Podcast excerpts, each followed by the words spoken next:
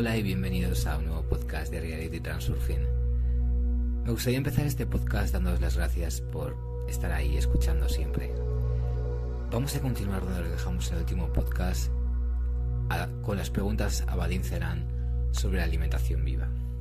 Vamos con la primera pregunta. Mi esposa realmente quiere que mejore. Está tratando de alimentarme mejor. En principio, no siempre me negaba nada.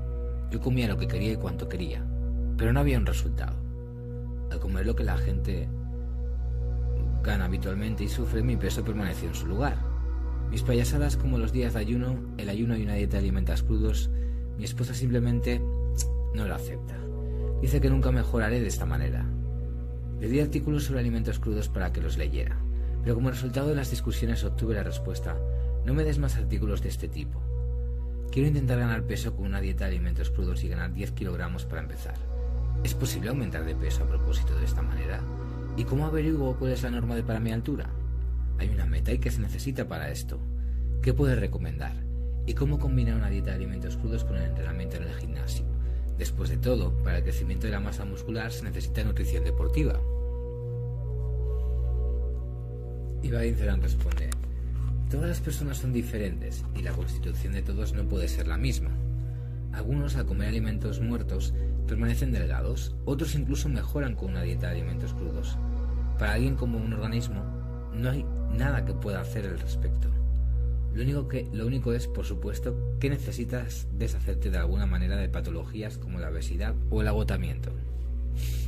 Si deseas aumentar de peso con una dieta de alimentos crudos puramente vegetal, primero debes limpiar tu cuerpo y pasar por un programa antiparasitario. Y después de eso, no esperes cambios rápidos. Como dije, llevará un tiempo indefinido para una revisión completa. La razón de la delgadez también puede estar en los trastornos metabólicos. Definitivamente se te establecerá el metabolismo normal, pero es imposible decir que tan pronto. Es mucho más rápido y más fácil aumentar de peso al cambiar gradualmente a una dieta de alimentos crudos, especialmente si estás haciendo culturismo. No hay mucha prisa si eres joven y no te quejas de tu salud. Incluye en tu dieta yemas de huevo, mariscos crudos, ligeramente salados o sin sal con especias, muchas verduras, algas, polen, legumbres germinadas, frijoles, garbanzos, frijol mungo, lentejas.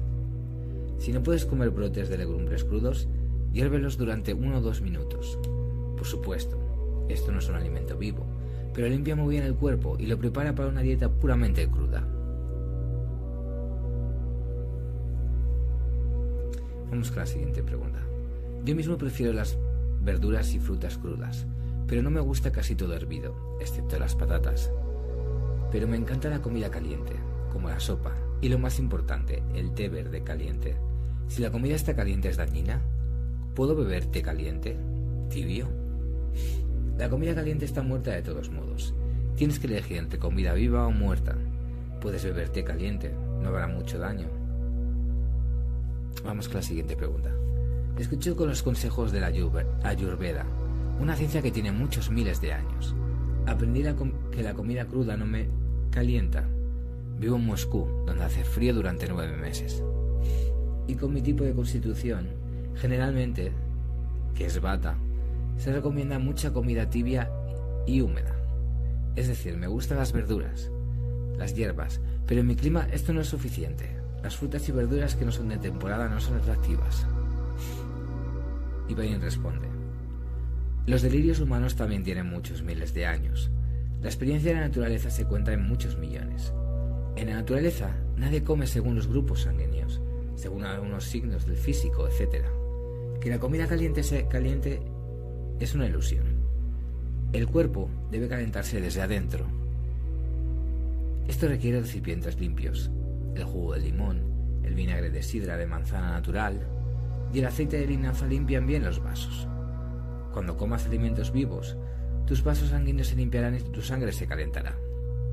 Esto no sucederá de inmediato, pero sucederá inevitablemente.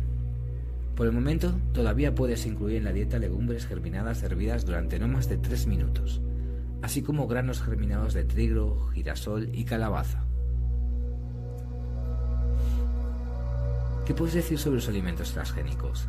Ahora hay muchos productos, tomates, maíz, etcétera, que contienes genes, que no son inherentes a los genes de estas plantas y frutas.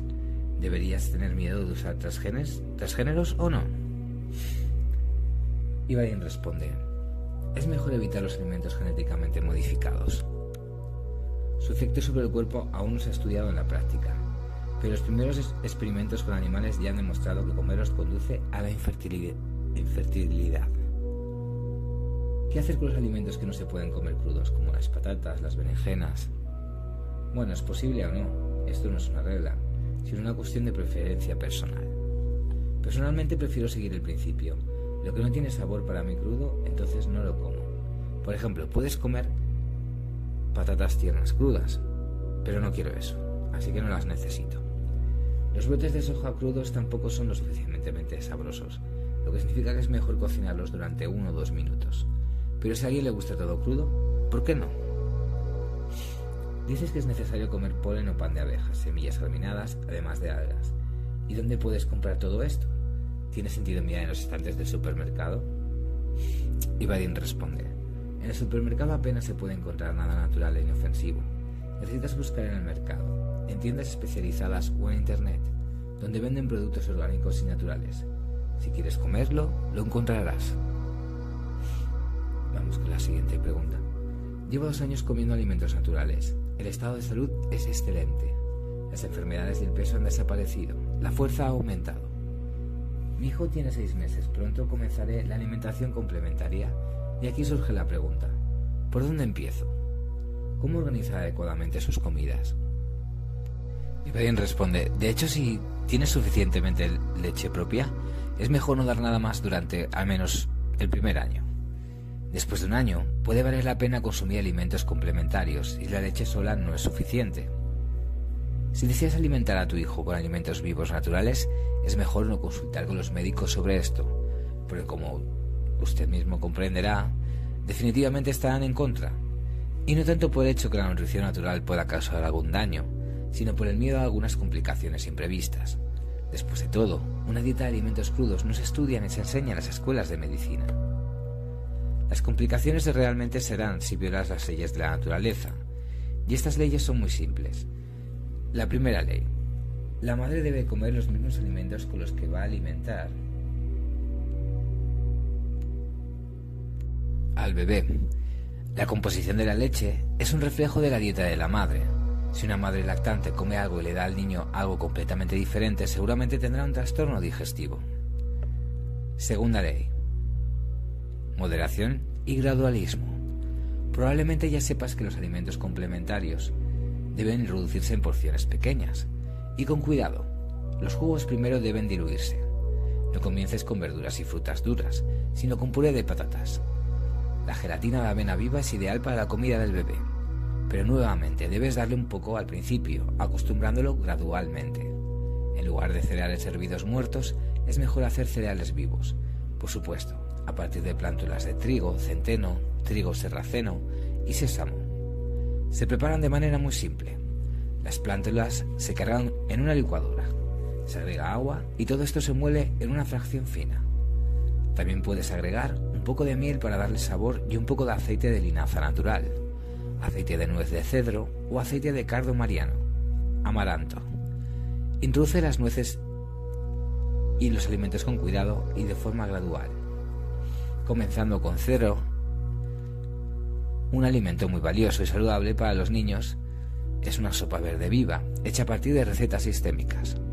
La leche de sésamo es igual de fácil de preparar en una licuadora. Polen, pan de abeja, miel, muy bueno. Solo es necesario introducir todo esto además de la leche cuidadosa y gradualmente. La tercera ley. En la naturaleza nadie bebe la leche de otro. Solo la leche materna es el alimento ideal y solo en la infancia beben leche. Si todavía tienes dudas sobre si debes renunciar a la leche animal o no, responde tres preguntas. ¿Es una vaca la madre de tu hijo? ¿Quieres que a tu bebé le crezcan cuernos, pezuñas y pelo? ¿Le deseas a tu hijo todo tipo de enfermedades mocosas? Si respondiste que no tres veces, entonces no hay nada más que en qué pensar. Las preguntas son absurdas, por supuesto, pero el consumo de leche animal es igualmente absurdo. Solo piensa, el animal alimenta a su hijo. ¿Esto es normal? Si no fuera por la psicosis colectiva bajo la anestesia de los estereotipos generalmente aceptados, tal comida parecería un salvajismo completamente pervertido. Esta es la misma anestesia. En otras palabras, un hábito nubla mucho la conciencia y el sentido común. Mira cómo funciona. Te has acostumbrado al hecho de que todo el mundo bebe leche de vaca desde la infancia. Nada especial en eso, ¿verdad? Pero hay pueblos que beben leche de caballos o camellos. ¿Qué te parece esto? Ya no es tan apetecible, ¿verdad? Imagina que te ofrecen beber leche de cerdo. ¿La beberías? Probablemente no. Esta idea no evoca más que asco y repugnancia. Pero ¿cuál es la diferencia? ¿Vaca o cerdo? Se trata de hábitos y conciencia colectiva. Lo mismo ocurre con la carne de animales y aves. Cuando te acercas a un mostrador de salchichas, no tienes ninguna asociación con matar animales. No gritos de muerte, cadáveres mutilados, olor a sangre, suciedad y otros horrores de un matadero. Por el contrario, las asociaciones son completamente diferentes. Salchichas en rodajas en la mesa festiva, Incluso un cadáver de pollo no recuerda de ninguna manera que de hecho fue una criatura viviente encantadora que fue asesinada de una manera sucia y cruel. Solo tienes conciencia bajo anestesia.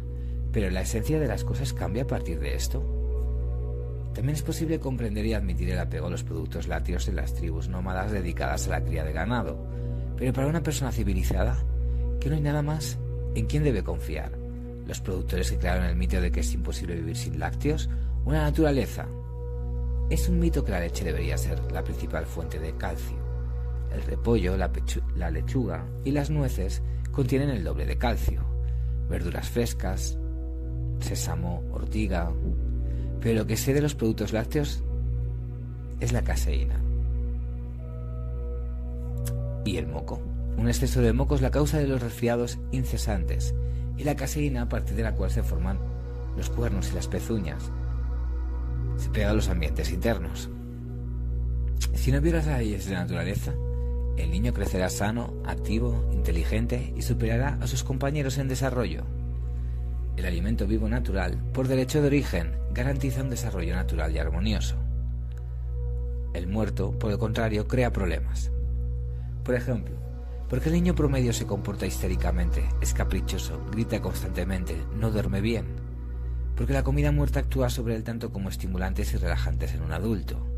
Los alcohólicos y los adictos a las drogas tienen los mismos síntomas, trastornos del sistema nervioso y trastornos del sueño. Solo la dosis para cada edad son diferentes.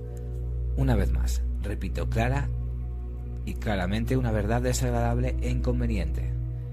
No existe una diferencia fundamental entre los alimentos muertos y las drogas. La única diferencia está en la dosis. Los alimentos vivos limpian el cuerpo y los alimentos muertos lo atascan. Si el cuerpo no se limpia con alimentos vivos, las enfermedades se encargarán de este trabajo. Porque como sabéis, la enfermedad es una crisis de limpieza. Pero las propiedades limpiadoras de los alimentos vivos a menudo se perciben como un ataque que debe eliminarse. Por ejemplo, cuando una madre le da a su hijo, alimentado con mezclas de leche y cereales hervidos, algún producto natural vivo, comienza a tener ingestión o diátesis, o en general una erupción en todo el cuerpo. Los alimentos vegetales crudos tienen el mismo efecto en los adultos, simplemente no se pueden digerir, ni siquiera pueden causar alergias. De ahí se llega a la conclusión. La comida viva es dañina y por lo tanto no se debe trabajar con tonterías, sino comer normalmente como todos los demás. Hay muy poca investigación, experiencia y literatura sobre la dieta de alimentos crudos, pero hay muchos esfuerzos analfabetos y estúpidos. Por lo tanto, hay tantas críticas infundadas que provienen tanto de personas comunes e ignorantes como de médicos ignorantes que por regla general no saben de qué están hablando. Por supuesto, la comida viva, viva no, se no se queda en los intestinos sucios. Inmediatamente comienza a limpiarse. Y los alimentos vivos tampoco se pueden digerir porque un organismo, un organismo acostumbrado a los alimentos muertos, por regla general, sufre de disbiosis, cuando prevalece la flora putrefactiva y faltan bacterias beneficiosas. Entonces, ¿deberíamos recurrir a las drogas o yogures milagrosos que supuestamente eliminarán este problema? ¿O volver a comer alimentos muertos? No. Los alimentos vivos limpiarán el cuerpo y aliviarán la disbacteriosis. Probablemente hayas notado que los gatos y los perros a veces comen alimentos que no son comunes para ellos. ¿Hierba? Un tío inteligente sugirió una vez que de esta manera reponían el suministro de vitaminas. Todo el mundo sabe que la hierba verde es vitaminas. Y esto significa que las verduras a veces son muy útiles para comer. Pero ten en cuenta, de acuerdo con los conceptos normales, solo a veces, no muy a menudo. De hecho, los animales no se dedican más que a la prevención de la disbiosis, especialmente los domésticos, alimentados con alimentos para humanos, la hierba verde es una buena, fuente de todas, las, de todas las bacterias que necesita. Es por eso que la sopa verde viva o simplemente las verduras deberían estar en la dieta todos los días. Pasará algún tiempo y la comida viva eliminará todos los problemas, normalizará todo y creará, todas las condiciones para su asimilación. Estas son las leyes de la naturaleza, simples e incomprensibles. Puedes aprender más sobre nutrición natural para niños de aquellos que ya han pasado por esta experiencia. Solo que si deseas que el niño no tenga ninguna crisis de limpieza, prepárate para su nacimiento con anticipación. Idealmente, si una madre decide convertir a su hijo en un especialista en alimentos crudos, ella misma debería vivir con una dieta pura de alimentos crudos durante al menos un año antes de la concepción. De lo contrario, tanto la madre como el niño deben comenzar a comer alimentos vivos de manera gradual y no de manera extrema y urgente. No experimente con niños si usted mismo no ha descubierto no, y ni ha cambiado su dieta. Vamos con la siguiente pregunta. ¿Y para quién entonces se produce la comida para bebés? Los médicos recomiendan. ¿No deberías creerles también? Vadim Celan responde, no seas ingenuo. El supermercado vende alimento de matriz muerta. El objetivo de sus productores es su dinero, no la salud de tu hijo. El propósito del sistema, de la matriz, que está sobre estos fabricantes, es llenar las celdas con alimentos obedientes. Estos elementos deben ser, en primer lugar, no del todo saludables, para que no tengan energía libre. Y en segundo lugar, deben estar un poco jodidos, para que no entiendan dónde están. Y para ello es necesario alimentarlos con alimentos de matriz. Esta es la realidad como realmente es. Y la publicidad que te lavó el cerebro de las pantallas de televisión es una ilusión y una mentira cínica. Debemos llamar las cosas por su nombre. La ilusión se crea de forma muy profesional. En la pantalla se muestran niños sanos y felices que reciben todas las vitaminas y minerales necesarios de las latas. Sin embargo, están sanos y felices no por todos estos sintéticos, sino a pesar de. El potencial del organismo joven sigue siendo alto y por lo tanto se adapta bastante bien a la química pero sigues creyendo. Estás acostumbrado a creer en la opinión autorizada. Te han enseñado así desde la escuela. ¿Quién crea una opinión autorizada?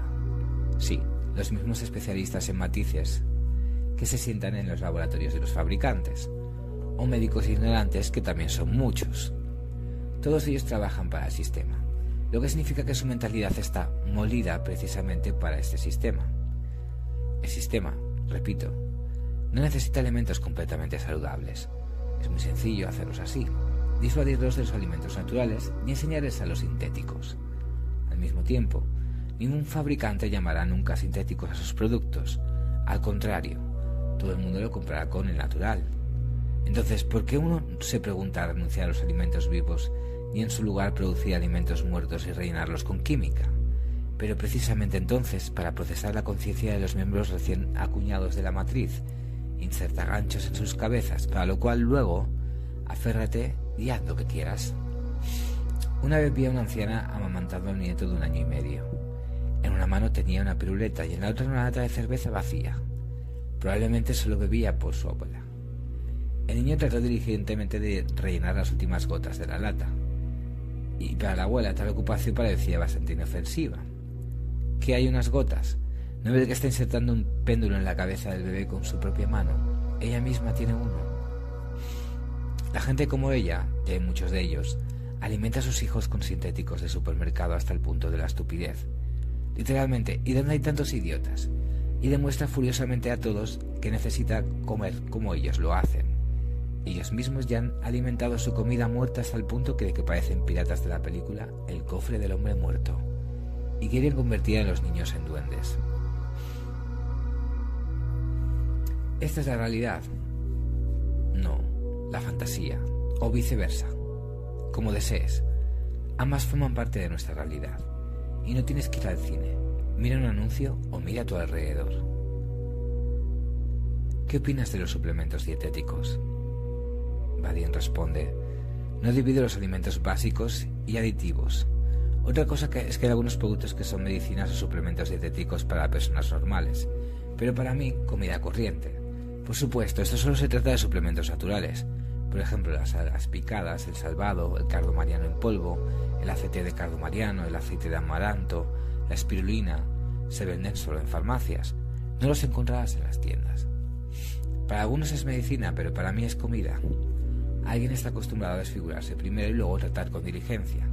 Prefiero comer para que no surja la necesidad de tratamiento. Si la comida no es como una medicina, tu medicina se convertirá en la comida. Puede parecer que aburrimiento. Sí, es mejor retroceder al máximo que temblar así por tu salud.